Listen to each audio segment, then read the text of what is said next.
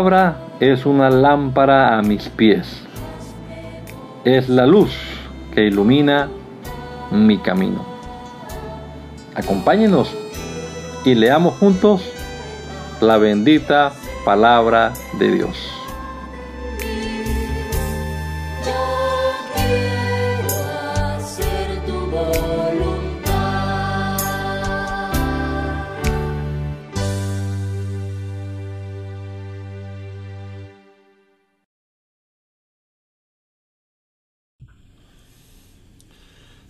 Gracias, Señor Jesucristo, una vez más, por la vida que nos das, por este nuevo amanecer, Señor, por la oportunidad que tenemos hoy de iniciar, como lo hemos hecho en estos últimos días, nuestro día leyendo tu palabra.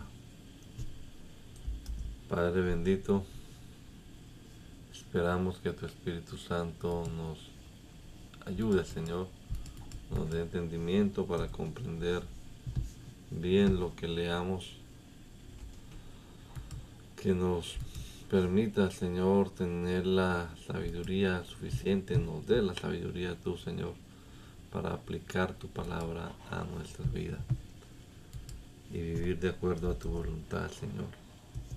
Yo te lo ruego en tu nombre poderoso, Jesús. Amén. Amén. Continuamos en la lectura bíblica y estamos empezando el profeta Isaías. El capítulo número 1 en la versión TLA dice, Dios le habló al profeta Isaías, hijo de Amós, y le dio varios mensajes para todos los israelitas que vivían en el reino de Judá. Esto sucedió durante los reinados de Osías, Jotán, Ahaz y Ezequías. Dios le dijo a Isaías, tengo un pleito contra los israelitas y el cielo y la tierra son mis testigos. El rey, el cielo y la tierra son mis testigos. El buey y el burro conocen a su dueño y saben quién les, les da de comer. Pero a Israel el pueblo que formé le falta inteligencia, se ha rebelado contra mí. Todos ellos son pecadores y están llenos de maldad. Se alejaron de mí que soy el Dios de Israel, me abandonaron por completo. Han sido tan rebeldes y los he castigado tanto que ya no les queda un lugar sano. De pies a cabeza están cubiertos de heridas, nadie se las ha curado ni vendado, ni les ha calmado los dolores con aceite. Se han quedado sin fuerzas. Israel está destruido, sus ciudades arden en llamas. Ante la mirada de sus habitantes, el enemigo se come sus cosechas, el país ha quedado desierto, pues un ejército enemigo los atacó para destruirlo. Jerusalén se salvó de la destrucción, pero se ha quedado abandonada, tan sola como un guarda en un campo de melones, tan sola como una ciudad rodeada por el enemigo. Si yo, el Dios Todopoderoso, no hubiera salvado a unos pocos, Jerusalén se habría quedado en ruinas, como sucedió con Sodoma y Gomorra. El profeta Isaías les dijo a los jefes de Israel, ustedes que son tan malos como fueron los jefes de Sodoma y los habitantes de Gomorra, escúchenme bien, atiendan a lo que Dios les dice. Dios les advierte, ¿por qué me traen tantos animales para presentarlos en mi altar? Ya estoy harto de estas ofrendas, me da asco ver tanta sangre de toros y carneros y cabritos. Yo nunca les he pedido que me traigan esos animales cuando vienen a adorarme. Solo vienen para ensuciar mi templo y burlarse de mí váyanse de mi templo. Para mí estas ofrendas no tienen ningún valor, ya no quiero que las traigan y no me ofrezcan incienso porque ya no lo soporto, tampoco soporto sus fiestas de sábado, de luna nueva, ni reuniones de gente malvada. Me resultan tan molestas que ya no las aguanto. Ustedes oran mucho y al orar levantan las manos, pero yo no los veo ni los escucho. Han matado a tanta gente que las manos que levantan están manchadas de sangre. Dejen ya de pecar, no quiero ver su maldad. Dejen ya de hacer lo malo y aprendan a hacer lo bueno. Ayuden al maltratado, traten con justicia al huérfano y defiendan a la viuda. Vengan ya, vamos a discutir en serio, a ver si nos ponemos de acuerdo. Si ustedes me obedecen, yo los perdonaré. Sus pecados los han manchado como con tinta roja, pero yo los limpiaré, los dejaré blancos como la nieve. Entonces comerán de lo mejor de la tierra, pero si siguen siendo rebeldes, morirán en el campo de batalla. Les juro que así será. Isaías dijo, los habitantes de Jerusalén eran fieles, honestos y justos, pero ahora son unos asesinos. Eran como la plata, pero se han vuelto como basura. Eran como el buen vino, pero se han vuelto vinagre. Los gobernantes son rebeldes y amigos de bandidos, a cambio de dinero y regalos declaran culpable al inocente, matan al huérfano, niegan ayuda a las viudas. Por eso el Dios Todopoderoso dice, basta ya, ustedes son mis enemigos y voy a castigarlos. Borraré todos sus pecados como quien quema basura, como quien quita una mancha. Haré que los jueces y consejeros vuelvan a ser honrados y sinceros. Se volverán a decir que en Jerusalén se practica la justicia y que su gente me es fiel. A los habitantes de Jerusalén que vuelvan a obedecerme los libraré con mi gran poder de ese terrible castigo, pero haré pedazos a los rebeldes y a los que me abandonen. Ustedes van a sentir vergüenza de esos árboles y jardines de los que se sienten orgullosos. A ustedes los dejaré arruinados y serán como árboles sin hojas, como jardines completamente secos. El más fuerte de ustedes arderá en llamas como la paja, y de él no quedará ni el recuerdo de sus obras.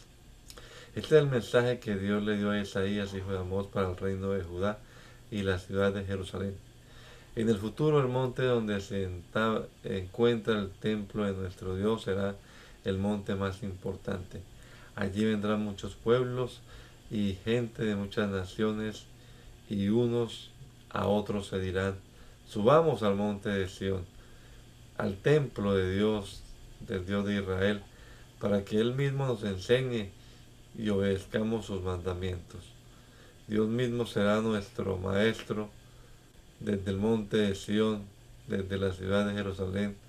Dios mismo dictará sentencia contra naciones y pueblos lejanos, y ellos convertirán sus espadas en herramientas de trabajo Nunca más nación alguna volverá a pelear contra otra, ni se entregará para, entrenará para la guerra. Vamos, pueblo de Israel, deja que tu Dios sea tu gloria. Y Isaías dijo, Dios mío, tú has abandonado a tu pueblo Israel, el país está lleno de divinos que han venido de Siria y Babilonia. Israel practica la brujería igual que sus vecinos los filisteos Israel hace negocios sucios con gente extranjera, por eso se han llenado de oro y plata con muchos, con muchos, son muchos sus tesoros. Israel se ha convertido en gran potencia militar, pues tiene muchos caballos y numerosos carros de guerra. Israel está lleno de ídolos, todos adoran a dioses fabricados por sus propias manos. Esto es una vergüenza y una terrible desgracia. No los perdonen, Dios mío. Israelitas, Escóndanse entre las rocas, escóndanse en las cuevas para que puedan escapar del poderoso y temible Dios. Los orgullosos bajarán la vista y agacharán la cabeza. Solo el Dios Todopoderoso será adorado, pues ya está cerca el día en que humillará a esos orgullosos. Cuando llegue ese día, Dios actuará contra aquellos que se creen muy importantes se creen más grandes y altos que los cedros del monte Líbano y que los robles del valle de Basán. Dios actuará contra aquellos que se creen muy importantes, se creen más grandes y altos que las montañas y los cerros, más altos que las torres y más fuertes que las murallas, se creen más ricos que un barco cargado de muchos tesoros. Cuando llegue ese día serán humillados por completo los creídos y orgullosos, cuando llegue ese día, Dios acabará con todos los ídolos y solamente Él será adorado. Cuando Dios decida castigarlos, escóndanse entre las rocas, Escóndanse en las cuevas para que puedan escapar de Dios y de su terrible poder. Cuando llegue ese día, la gente tomará sus falsos dioses, esos ídolos de oro y plata que fabricaron con sus propias manos, y los arrojarán a las ratas y a los murciélagos. Por eso, dejen de confiar en su propio poder, porque tarde o temprano todos van a morir. Isaías advierte a los habitantes de Judá y Jerusalén. Fíjense bien, el Dios Todopoderoso dejará sin pan ni agua a Jerusalén y al reino de Judá.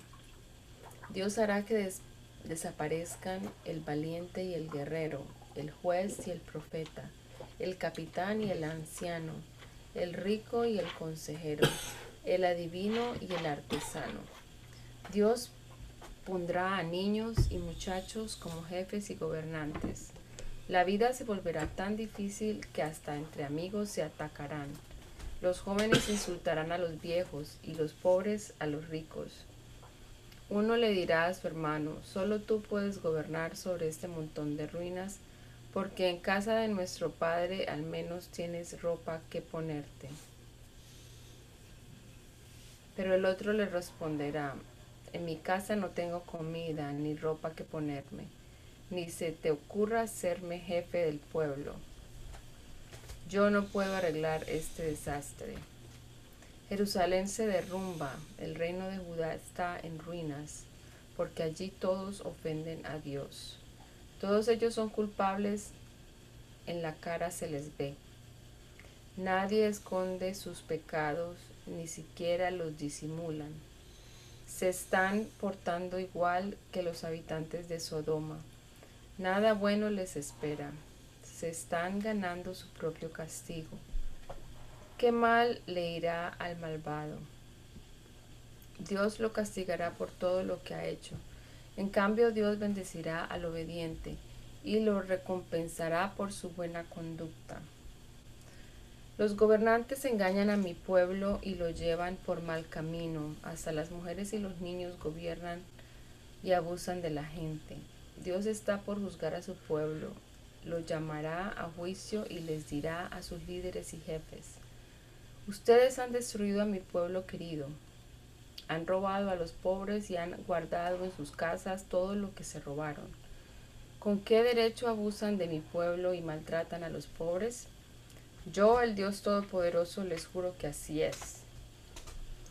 Dios les dijo a las mujeres de Jerusalén, Mujeres de Jerusalén, ustedes son tan orgullosas que andan con la cabeza levantada, miran a todos con desprecio, se menean al caminar y llaman la atención haciendo sonar los adornos que llevan en los tobillos.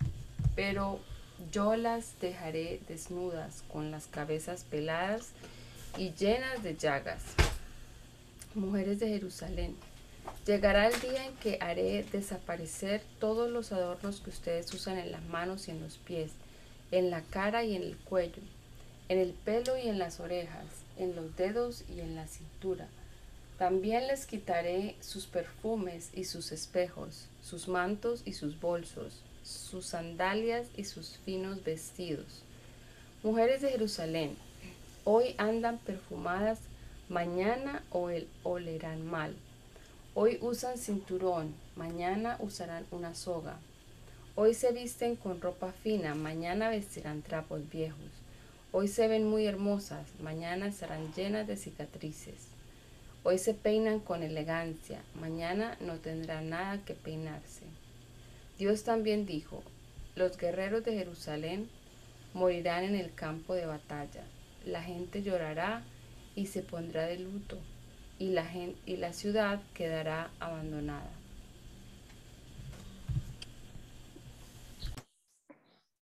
En aquel día quedarán tan pocos hombres que siete mujeres se pelearán por uno de ellos. Las mujeres les dirán a los hombres, si te casas conmigo, yo me compararé, compraré mi propio pan y también mi propia ropa. Por favor, cásate conmigo para que no me muera de vergüenza. Dios también dijo, no castigaré a todos a los que deje con vida. Les permitiré vivir en Jerusalén y serán llamados pueblo escogido de Dios. Cuando llegue ese día, haré que prosperen y vivan bien. Mi pueblo se pondrá orgulloso de los frutos que su tierra le dará. Cuando yo dicte sentencia y castigue a mi pueblo, perdonaré a los habitantes de Jerusalén de los crímenes que han cometido. Entonces protegeré a mi pueblo con una nube durante el día y una llama de fuego durante la noche. Así, durante el, día, los protegeré del calor, de la lluvia y de la tempestad. Dios dijo, esta canción habla de una viña y quiero dedicársela a mi pueblo. Mi amigo plantó una viña en un terreno muy fértil, removió la tierra, le quitó las piedras y plantó semillas de la mejor calidad. Puso una torre en, medio del terreno y construyó un lugar para hacer el vino. Mi amigo esperaba uvas dulces, pero solo cosechó uvas agrias. Ahora díganme ustedes, habitantes de Jerusalén y de Judá, digan quién tiene la culpa, si ustedes o yo. ¿Que no, ¿Qué no hice por ustedes? lo que tenía que hacer lo hice. Yo esperaba que hicieran lo bueno, pero solo hicieron lo malo. Pues bien, ustedes son mi viña y ahora les diré lo que pienso hacer. Dejaré de protegerlos para que los destruyan, derribaré sus muros para que los pisoteen, los dejaré abandonados y pasarán hambre y sed y no los bendeciré. Mi viña, mi plantación más querida son ustedes, pueblo de Israel, son ustedes, pueblo de Judá. Yo, el Dios Todopoderoso, esperaba de ustedes obediencia, pero solo encuentro desobediencia. Esperaba justicia, pero solo encuentro injusticia. El profeta Isaías anunció seis amenazas contra Judá. ¿Qué mal les va a ir a ustedes? Compran casas y más casas, compran campos y más campos y no dejan lugar para nadie más. Se creen los únicos dueños del país. El Dios Todopoderoso me ha prometido Todas esas casas grandes y hermosas serán destruidas y nadie podrá habitarlas. Tres hectáreas plantadas de uva no darán más que un barril de vino y diez bolsas de semilla solo producirán una bolsa de trigo. ¿Qué mal les va a ir a ustedes? Muy temprano empiezan a emborracharse y todavía de noche siguen tomando. En sus fiestas se oye música de arpas, tambores y flautas y abunda el vino. Ustedes nunca se fijan ni toman en cuenta todo lo que Dios ha hecho. Por eso el pueblo y sus jefes serán llevados a un país extraño y allí morirán de hambre y de sed. Les aseguro que las tumbas se abrirán para tragarse al pueblo y a sus jefes porque se divierten haciendo el mal. El pueblo quedará humillado y sus jefes agacharán la cabeza. Las ciudades serán destruidas y ovejas y cabras comerán pasto entre sus ruinas. Así el Dios Todopoderoso mostrará su grandeza y santidad cuando haga justicia. ¿Qué mal les va a ir a ustedes? El pecado los tiene atrapados. Para colmo ustedes se animan a decir que Dios nos demuestre que cumplirá todo lo que ha prometido, que el Dios único y todopoderoso se apresura a cumplir sus planes para que podamos conocerlos. ¿Qué mal les va a ir a ustedes? Dicen que lo malo es bueno y que las tinieblas son luz, también dicen que lo amargo es dulce. Qué mal les va a ir a ustedes, se creen muy sabios y muy inteligentes. Qué mal les va a ir a ustedes para beber vino y mezclar licores, son unos campeones, pero en realidad son todos unos corruptos. Por dinero dejan en libertad al culpable y no respetan los derechos del inocente rechazan la enseñanza del Dios Santo de Israel, desprecian los mandamientos del Dios único y perfecto. Por eso, así como el fuego quema la paja, también desaparecerán ustedes. Serán como plantas que se pudren de raíz y sus flores se convierten en polvo. Por eso Dios se enojó con ustedes, que son su pueblo, y levantó su mano poderosa para castigarlos. Temblaron las montañas y los cadáveres quedaron tirados como basura en las calles. Pero Dios sigue muy enojado, su mano está lista para seguir con el castigo. Dios llama a una nación lejana para atacar a su pueblo. Los soldados de esta nación atienden pronto a su llamado, son fuertes y no se cansan. Están siempre alertas y listos para la guerra. Ya han preparado sus arcos, ya han afilado sus flechas, los cascos de sus caballos son duros como las piedras, las ruedas de sus carros avanzan con rapidez, los soldados lanzan gritos de guerra para parecen leones feroces que arrastran la presa y se la llevan. Nadie se las puede quitar. En el momento indicado esta nación atacará a Israel con la fuerza de un mar tormentoso. Entonces la tierra quedará envuelta en tinieblas y la luz del día se perderá entre oscuros nubarrones. Israel quedará muy angustiada. Yo yo Isaías vi a Dios sentado en un trono muy alto y en el templo quedó cubierto bajo su capa. Esto me sucedió en el año en que murió el rey Osías.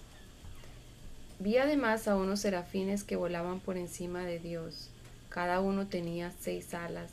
Con dos alas volaban, con otras dos se cubrían la cara y con las otras dos se cubrían de la cintura para abajo. Con fuerte voz se decían el uno al otro, Santo, Santo, Santo, es el Dios único de Israel, el Dios del universo. Toda la tierra está llena de su poder. Mientras ellos alababan a Dios, temblaban las puertas del templo, y éste se llenó de humo. Entonces exclamé, ahora sí voy a morir, porque yo, que soy un hombre pecador y vivo en medio de un pueblo pecador, He visto al Rey del universo, al Dios Todopoderoso. En ese momento uno de los serafines voló hacia mí. Traía en su mano unas tenazas y en ellas llevaba una brasa que había tomado del fuego del altar. Con, esas, con esa brasa me tocó los labios y me dijo, esta brasa ha tocado tus labios, con ella Dios ha quitado tu maldad y ha perdonado tus pecados. Enseguida oí la voz de Dios que decía, ¿A quién voy a enviar? ¿Quién será mi mensajero? Yo respondí, envíame a mí, yo seré tu mensajero. Entonces Dios me dijo, ve y dile a este pueblo, por más que oigan, no van a entender, por más que miren, no van a comprender. Confunde la mente de este pueblo, que no pueda ver ni oír, ni tampoco entender. Así no podrá arrepentirse y yo no lo perdonaré. Entonces le pregunté, Dios mío, ¿por cuánto tiempo tendré que predicar? Dios me respondió, hasta que todas las ciudades sean destruidas y se queden sin habitantes, hasta que en las casas no haya más gente y los campos queden desiertos hasta que yo mande al pueblo fuera de su tierra y el país quede abandonado.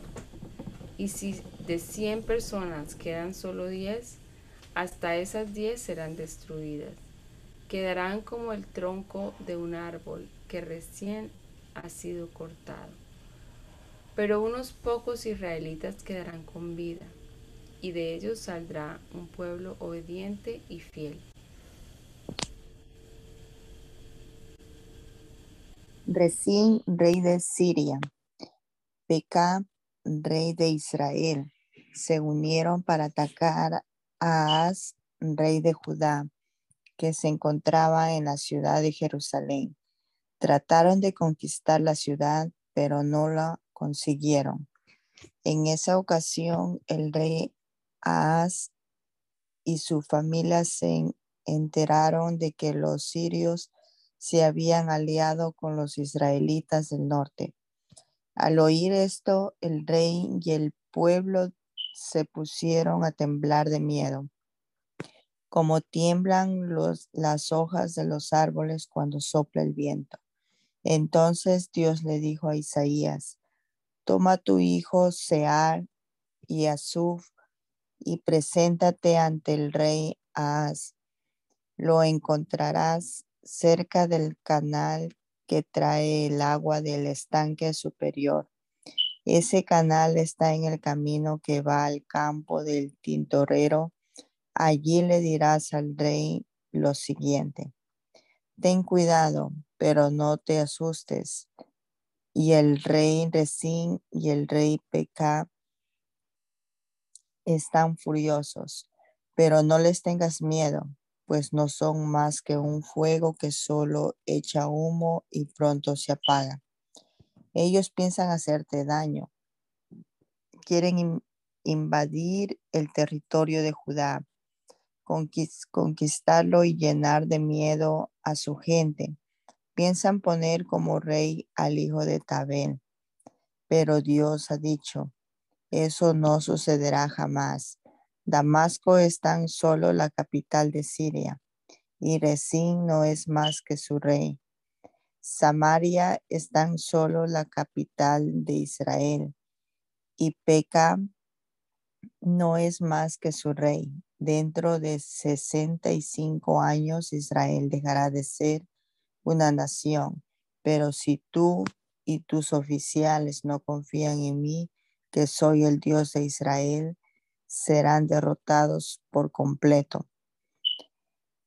Dios también dijo a Az, pídeme que haga un milagro que te sirva de señal. Puede ser algo que suceda en lo más profundo de la tierra o en lo más alto de los cielos. Pero Az le respondió, no pretendo poner a prueba a Dios pidiéndole una señal.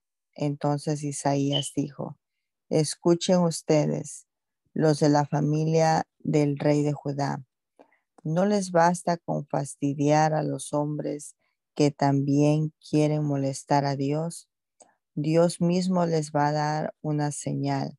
La joven está embarazada y pronto tendrá un hijo, y al que pondrá por nombre Emmanuel es decir, Dios con nosotros. En sus primeros años de vida, el niño solo comerá yogur y miel, pero antes de que el niño sepa distinguir entre lo bueno y lo malo, serán destruidos los países de Resín y Pecá, a los que tú has tanto miedo les tienes. Isaías continuó diciendo, Dios mandará contra Judá al rey de Asiria.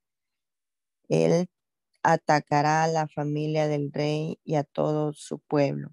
Sucederán cosas muy terribles, cosas que no se habían visto desde que el reino de Israel se separó, se separó del reino de Judá.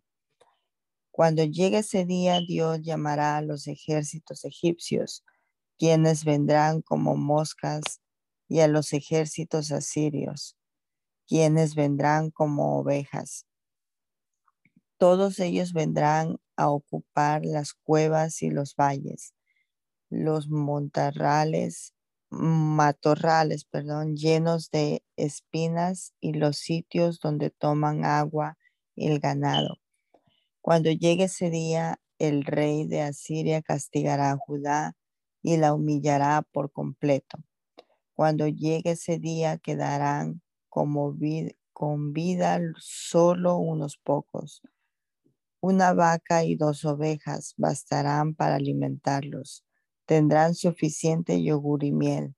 Los viñedos que antes tenían mil plantas y valían mil monedas de plata se convertirán en matorrales llenos de espinos Solo se podrán entrar allí con arcos y flechas para cazar.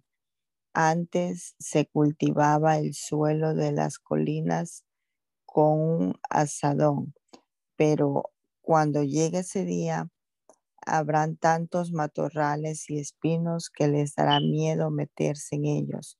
Solo servirán para que pasten allí los bueyes y las ovejas. Dios me dijo, Isaías, quiero que llames al sacerdote Urias y a Zacarías, hijo de Jebe,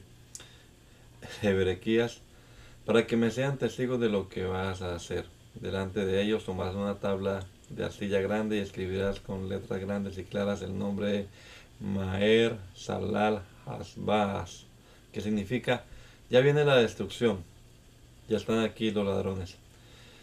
Tiempo después mi esposa y yo tuvimos un hijo. Entonces Dios me dijo, Ponle por nombre Maer Salar Hasbaz. Porque aquel, porque antes que el niño aprenda a decir mamá y papá, el rey de Asiria destruirá las naciones, las ciudades de Damasco y Samaria, y se quedará con todas sus riquezas. Luego Dios me volvió a decir, yo soy tranquilo, como las aguas del estanque de Siloé, pero esta gente de Judá me ha despreciado, pues tiene miedo de Resín y peca. Los reyes de Siria y de Israel. Por eso enviaré contra Judá al ejército de Asiria. Los asirios los, la atacarán y la destruirán, como cuando se inunda el río Éufrates y el agua se desborda por todos sus canales, cubriendo todo lo que se pone en su camino.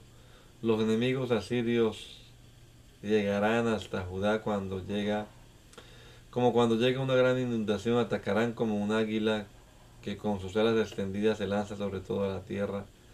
Pero Dios está con nosotros. Escuchen esto, naciones lejanas. De nada sirve que se preparen para la guerra. Aunque se armen hasta los dientes, quedarán aterrorizados y destruidos. De nada servirán sus planes, pues Dios los hará fracasar. Aunque llamen a la batalla, nadie les hará caso, pues Dios está con nosotros. Dios me, me tomó fuertemente con su mano y me advirtió que no me comportara como los de Judá. También me dio este mensaje para ellos. No llamen conspiración a todo lo que la gente llama conspiración. A la gente le da miedo cuando los reyes se juntan para hacer planes de guerra, pero ustedes no deben asustarse ni tener miedo. Yo soy el Dios Todopoderoso y es a mí a quien deben adorar y temer. De lo contrario, seré para ustedes como una trampa en la que caerán todos los habitantes de Jerusalén. Seré como una piedra en la que tropezarán los dos reinos de Israel. Muchos tropezarán, caerán y morirán, y muchos caerán en la trampa y quedarán atrapados. Entonces Israel les dijo a sus discípulos, mantengan en secreto mis mensajes y las enseñanzas que les he dado. Dios está enojado con su pueblo, pero yo confío en su bondad y en él he puesto mi esperanza. Dios vive en el monte Sión y él me ha dado hijos para que juntos sirvamos de advertencia a su pueblo. Seguramente la gente les dirá, todos los pueblos consultan a sus dioses y les piden instrucciones o mensajes. Vayan ustedes y consulten a los brujos y adivinos para que les diga qué va a suceder. Pero no hagan caso, son puras tonterías. La gente irá de un lado para el otro, hambrienta y maltratada. El hambre los pondrá furiosos y maldecirá a su rey y a sus dioses morirán por todas partes y solo verán miseria y angustia. Vivirán en la más terrible oscuridad. Sin embargo, no durarán para siempre su angustia y su dolor. La tierra de Zabulón y Neftalí es una región de Galilea, cerca de donde habitan pueblos que no adoran a nuestro Dios. Esa región se extiende desde el otro lado del río Jordán hasta la orilla del mar. Hace mucho tiempo Dios humilló a esa región de Galilea, pero después le concedió un gran honor, el cual Isaías anunció así. Aunque tu gente viva en la oscuridad, verá una gran luz. Una luz alumbrará a los que vivan en las tinieblas. Dios nuestro, tú nos has llenado de alegría. Todos nos alegramos en tu presencia como cuando llega la cosecha, como cuando la gente se reparte muchas riquezas. Tú nos has liberado de los que nos esclavizaron. Tu victoria sobre ellos fue tan grande como tu victoria sobre el pueblo de Madián. Tú echarás al fuego las botas de los soldados y sus ropas manchadas de sangre. Nos ha nacido un niño, Dios nos ha dado un hijo.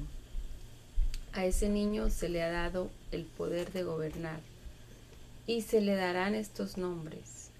Consejero, admirable, Dios invisible, Dios invencible, Padre eterno, príncipe de paz. Él se sentará en el trono de David y reinará sobre todo el mundo, y por siempre habrá paz. Su reino será invencible y para siempre reinarán la justicia y el derecho. Esto lo hará el Dios Todopoderoso por el gran amor que nos tiene.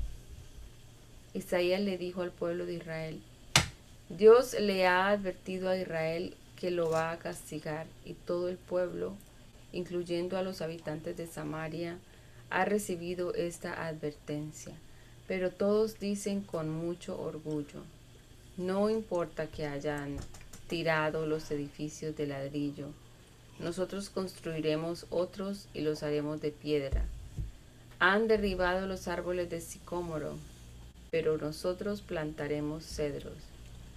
Dios ordenó que los atacaran unos enemigos terribles. Por el este los atacaron los sirios, por el oeste los filisteos. De un solo bocado se tragaron a Israel. A pesar de todo esto, el enojo de Dios no se ha calmado, nos sigue amenazando todavía. El Dios Todopoderoso castigó a su pueblo, pero éste no se arrepintió ni buscó su ayuda.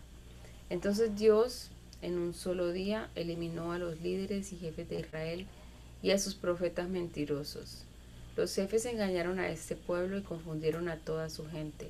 Por eso Dios no perdonó a sus jóvenes, ni se compadeció de sus huérfanos ni de sus viudas. Porque todo el pueblo fue muy malo y solo decían tonterías. A pesar de todo esto, el enojo de Dios no se ha calmado, nos sigue amenazando todavía. La maldad es como el fuego que todo lo devora. No deja espinos ni matorrales, ni árboles en el bosque, y el humo sube en grandes columnas. Dios es el rey del universo, y cuando se enoja, todo el país queda destruido. Nadie se compadece de su hermano. Se destruyen unos a otros, y aún así no quedan satisfechos. Las tribus de Efraín y Manasés se pelean entre ellos, y luego los dos juntos atacan a Judá. A pesar de todo esto, el enojo de Dios no se ha calmado, nos sigue amenazando todavía.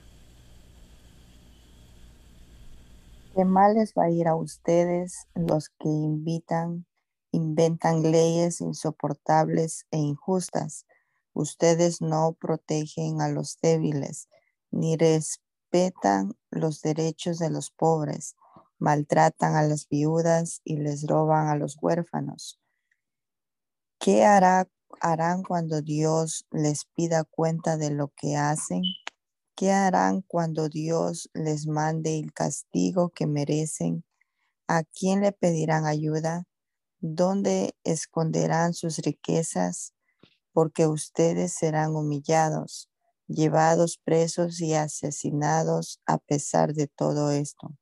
El enojo de Dios no se calmará, no seguirá amenazando todavía. Dios dice, estoy muy enojado, por eso usaré al rey de Asiria para castigar a los que me ofenden.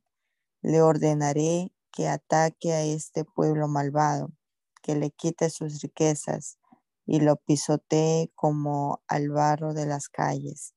Pero el rey de Asiria cree que no está bajo mis órdenes más bien dice que todos los reyes siguen sus instrucciones. Él no piensa más que en destruir y en arrasar a muchas naciones. A este rey no le importó si se trataba de Carquemis, Carquemis o de Calno, de Amat o de Arpad, de Samaria o de Damasco. A todas estas ciudades les las destruyó. Por eso dice, he vencido a muchas naciones con más dioses que Jerusalén y Samaria. Por eso destruiré a Jerusalén, así como destruí a Samaria. Dios hará lo que ha planeado hacer contra el monte Sión y Jerusalén y una vez que lo haya cumplido, castigará al rey de Asiria por su orgullo y su arrogancia. El rey de Asiria ha dicho, yo soy muy inteligente, todo lo hago con sabiduría y con mis propias fuerzas, como un valiente. He vencido a muchos reyes, me he adueñado de sus países y les he robado sus riquezas He arrasado con toda la tierra. He dejado sin nada a los pueblos, como quien roba huevos de un nido. Nadie movió un dedo, nadie protestó. Pero Dios dice, el rey de Asiria está equivocado, porque ni el hacha, ni el hacha, ni la sierra son más importantes que el hombre que las, que las maneja. ¿Dónde se ha visto que el bastón controle al que lo usa? Por eso el Dios Todopoderoso mandará una enfermedad, una alta fiebre dejará sin fuerzas a ese rey y a todo su ejército. El Dios único y perfecto es nuestra luz y se convertirá en una llama de fuego. En un solo día quemará al ejército de Asiria, como si fueran espinos y matorrales Dios destruirá por completo la belleza de sus bosques y sus huertos. Quedarán tan pocos árboles que hasta un niño los podrá cortar. Cuando llegue ese día, los pocos israelitas que se hayan salvado dejarán de confiar en Asiria, volverán a confiar en Dios, el Dios santo de Israel Solo unos cuantos israelitas se volverán hacia el Dios de poder. Aunque ustedes, israelitas, sean tan numerosos como la arena del mar, Dios hará justicia, pues la destrucción ya está decidida. Solo unos cuantos se salvarán. Así lo ha resuelto el Dios Todopoderoso. Su decisión se cumplirá en el país. Por eso el Dios Todopoderoso dice, pueblo mío que vives en el monte de Sión, no les tengas miedo a los asirios. Ellos te golpean y maltratan como antes lo hicieron los egipcios, pero dentro de poco tiempo dejaré de estar enojado contigo. Mi enojo será contra los asirios a quienes destruiré por completo yo, el Dios Todopoderoso, los voy a castigar. Mostraré mi poder contra Siria, como los mostré contra Egipto. Los destruiré como lo hice con Madián. Donde está, ¿dónde está la roca de Oreb? Entonces yo, el Dios de Israel, los libraré de los asirios y de su terrible dominio. El ejército asirio avanza por el lado de Rimón, llega hasta Ayat, pasa por Migrón y deja su equipaje en Micmas. las tropas cruzan el desfiladero y pasan la noche de Geba en Geba. Tiembla de miedo la gente de Ramá y se escapa la gente de Gibea de Saúl. Se escuchan gritos de Bad Galim, de Laísa y de Anatot. Se desbanda Madmená, se esconden los habitantes de Gebim. Hoy mismo los invasores asirios se detienen en No, dan la señal de atacar al monte Sión, la ciudad de Jerusalén. Miren a los asirios, son como árboles en un bosque. El Dios Todopoderoso los derribará, los derriba con una fuerza terrible.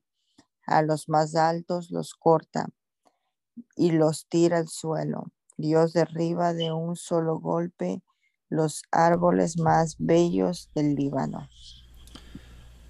Si de un tronco viejo sale un retoño, también de la familia de David saldrá un nuevo rey. El Espíritu de Dios estará sobre él y le dará sabiduría, inteligencia y prudencia. Será un rey poderoso y conocerá y obedecerá a Dios. No juzgará por las apariencias ni se guiará por los rumores pues su alegría será obedecer a Dios. Defenderá a los pobres y hará justicia a los indefensos, castigará a los violentos y hará morir a los malvados. Su palabra se convertirá en ley. Siempre hará triunfar la justicia y la verdad. Cuando llegue ese día, el lobo y el cordero se llevarán bien, el tigre y el cabrito descansarán juntos, el ternero y el león crecerán uno junto al otro, y se dejarán guiar por un niño pequeño. La vaca y la osa serán amigas, y sus, crías descansarán juntas, el león y el buey comerán pastos juntos, el niño jugará con la serpiente y meterá la mano en su nido. En la Jerusalén de aquel día no habrá nadie que haga daño, porque todos conocerán a Dios y ese conocimiento llenará todo el país, así como el agua llena el mar. Cuando llegue ese día subirá al trono un descendiente de David y juntará todas las naciones, su país alcanzará la fama y el poder. Entonces Dios hará que vuelva todo su pueblo dispersado en los países de Asiria, Egipto, Patros, Etiopía, Elam, Sinar, Amad y las islas del mar. Reunirá a las naciones y a los refugiados de Israel y de Judá que fueron esparcidos por todo el mundo. Ya no habrá celos entre Israel y Judá, ni tampoco serán enemigos. Juntos atacarán a los filisteos que viven en la costa del Mediterráneo.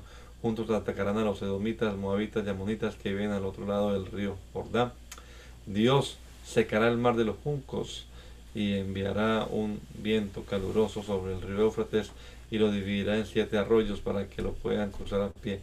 Así como hubo un camino para Israel cuando salió de Egipto, habrá un camino de regreso para los que hayan quedado en Asiria.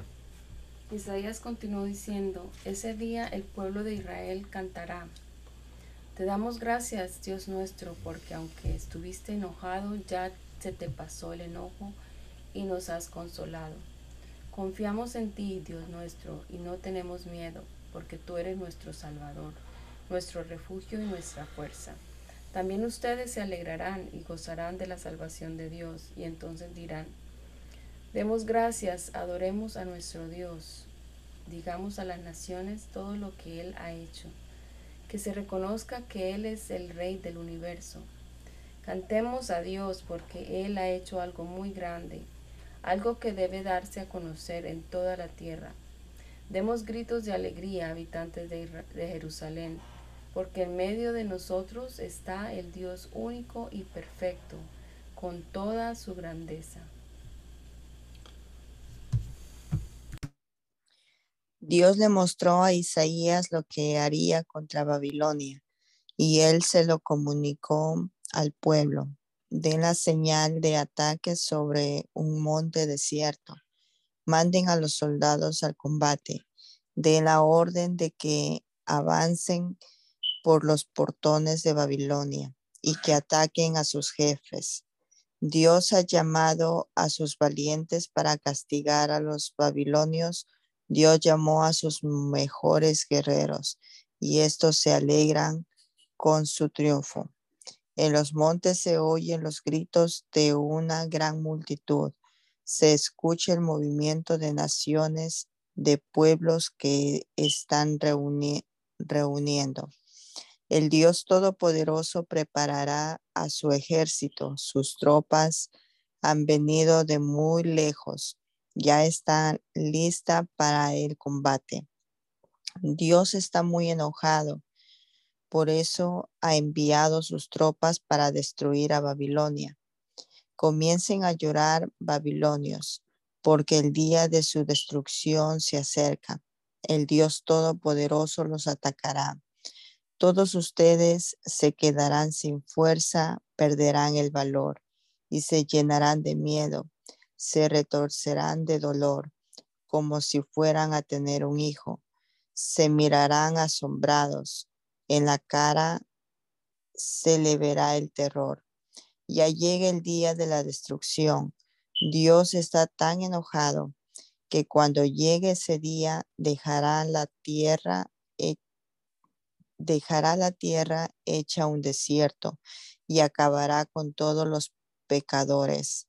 Ese día el sol se apagará y la luna dejará de brillar y las estrellas no darán su luz. El Dios Todopoderoso dice, estoy muy enojado y furioso. Haré que tiemblen el cielo y la tierra. Castigaré a los malvados y humillaré a los orgullosos.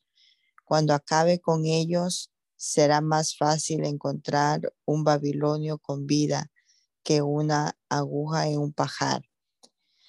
La gente de otros países que ese día estén en Babilonia huirán a su país como gacelas, gacela espantada. Correrá asustada como ovejas sin pastor. Mi ejército no tomará prisioneros y nadie quedará con vida.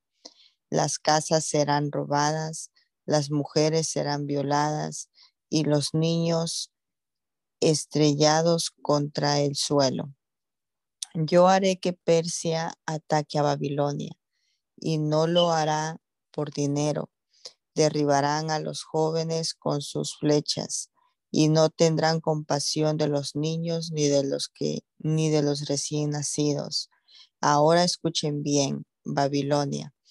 Tú eres una ciudad bella y poderosa, eres el orgullo de tu pueblo, pero yo soy el Dios todopoderoso y te voy a destruir como destruí a las ciudades de Sodoma y Gomorra.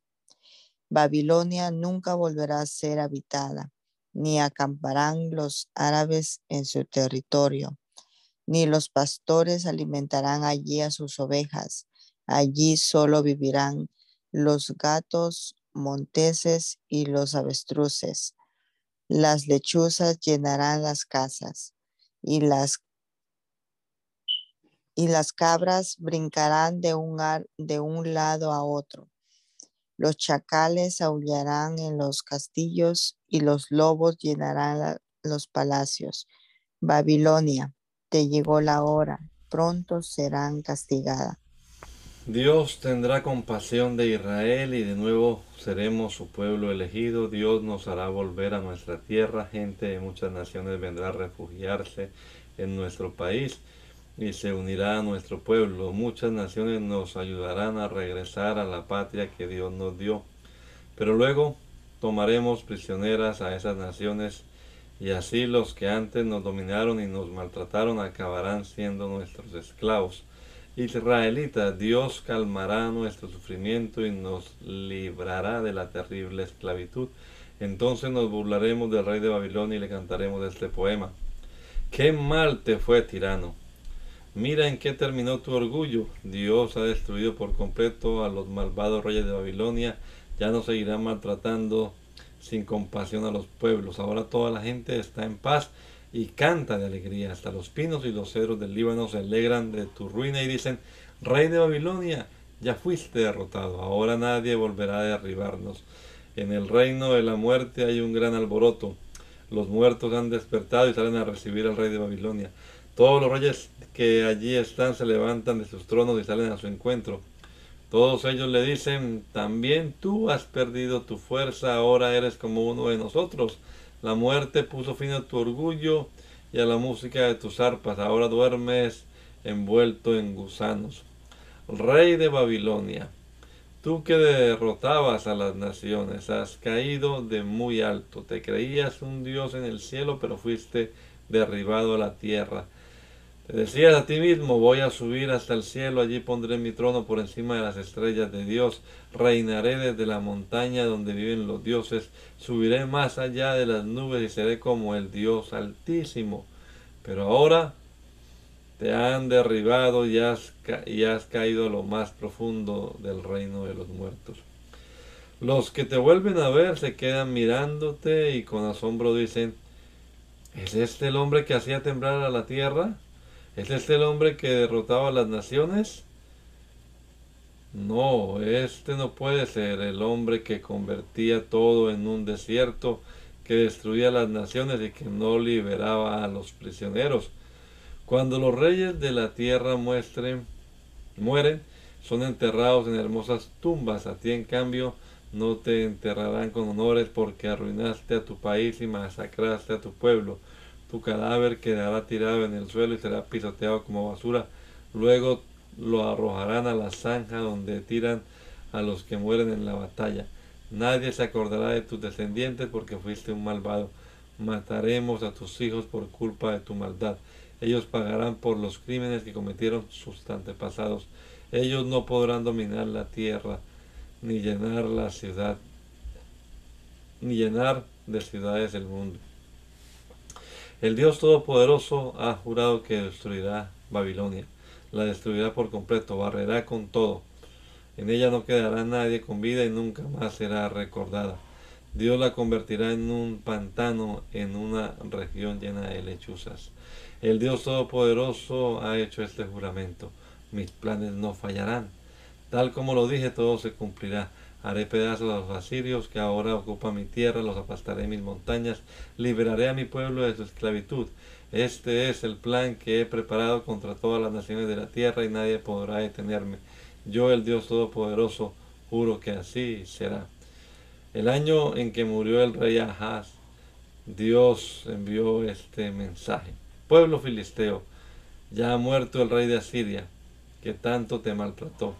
Pero no cantes victoria, pues ese país se convertirá en tu peor enemigo, será peor que una serpiente venenosa.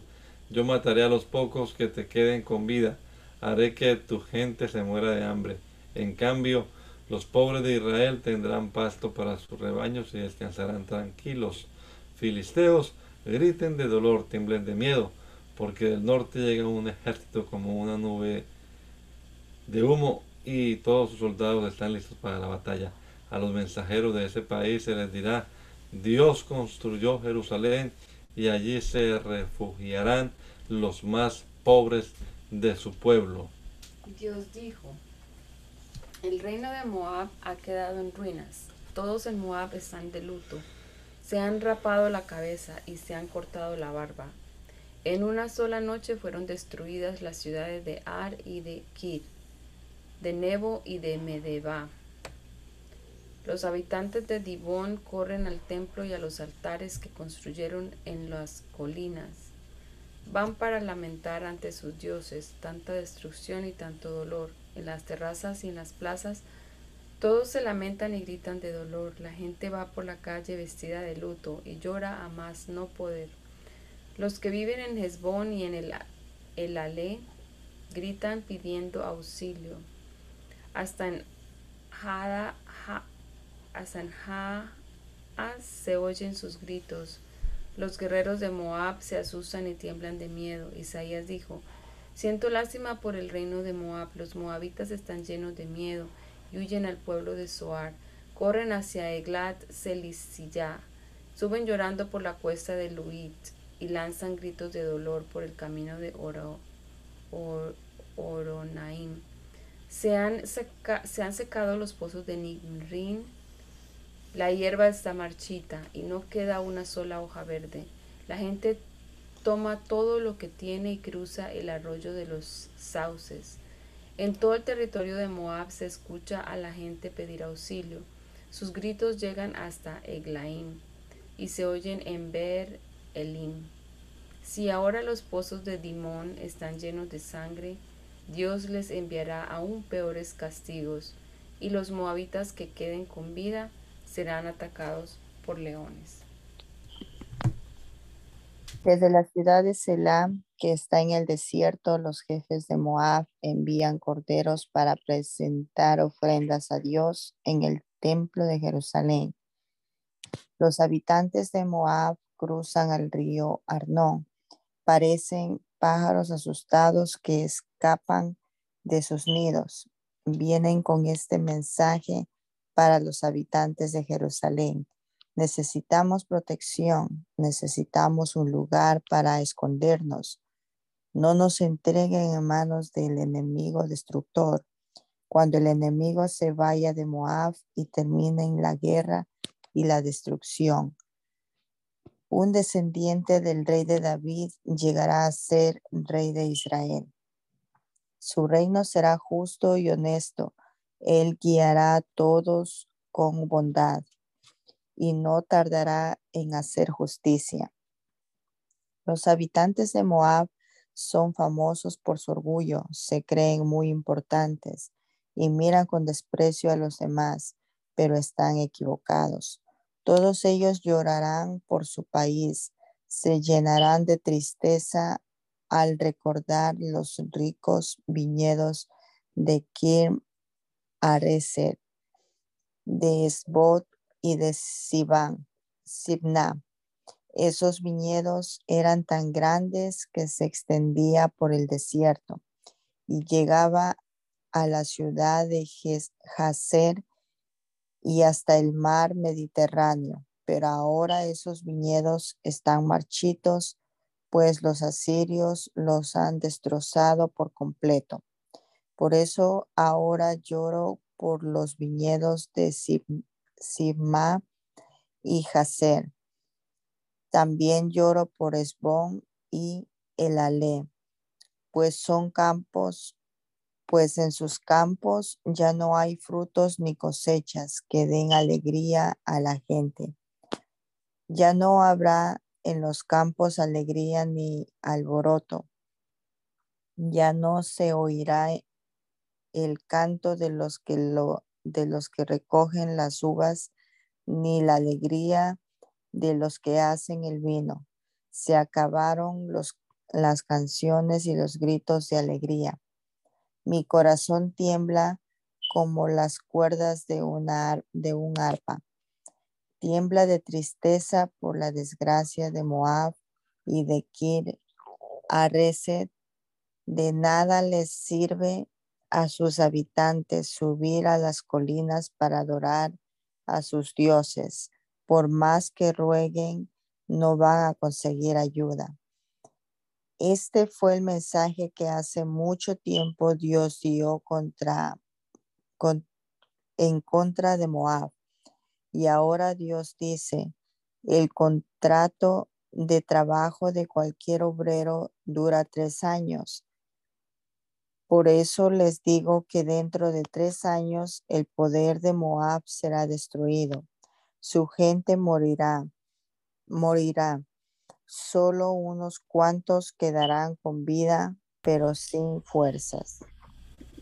Gracias te damos, Señor Jesucristo, en esta hora por este rato que pudimos pasar aquí leyendo tu palabra, meditando en ella, Señor, en estos dichos proféticos Esperamos, mi Señor Jesús, que nos des entendimiento y sabiduría para aplicar tu palabra a nuestra vida. Ayúdanos a comprender estos textos que a veces son difíciles de entender, pero que con tu Santo Espíritu, Señor, y con la sabiduría de lo alto, podemos entender y aplicar también, obedecer en nuestra vida. Encomendamos este día, Señor, todas nuestras labores el servicio esta noche, Señor, todas nuestras actividades. Que seas tú guardándonos y protegiéndonos siempre, mi Jesús. Te lo rogamos en tu nombre poderoso, Señor. Amén.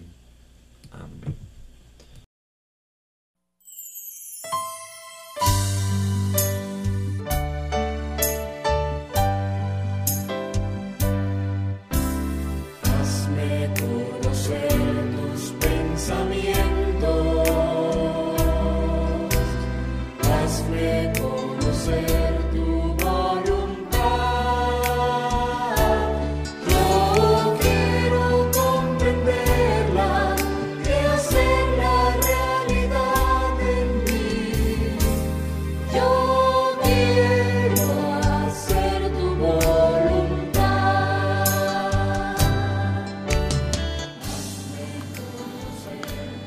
Mandamiento es lámpara y la enseñanza es luz.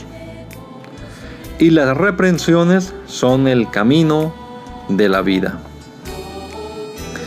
Espero que esta lectura de la palabra de Dios haya sido de edificación para su vida y la de su familia. Gracia y paz.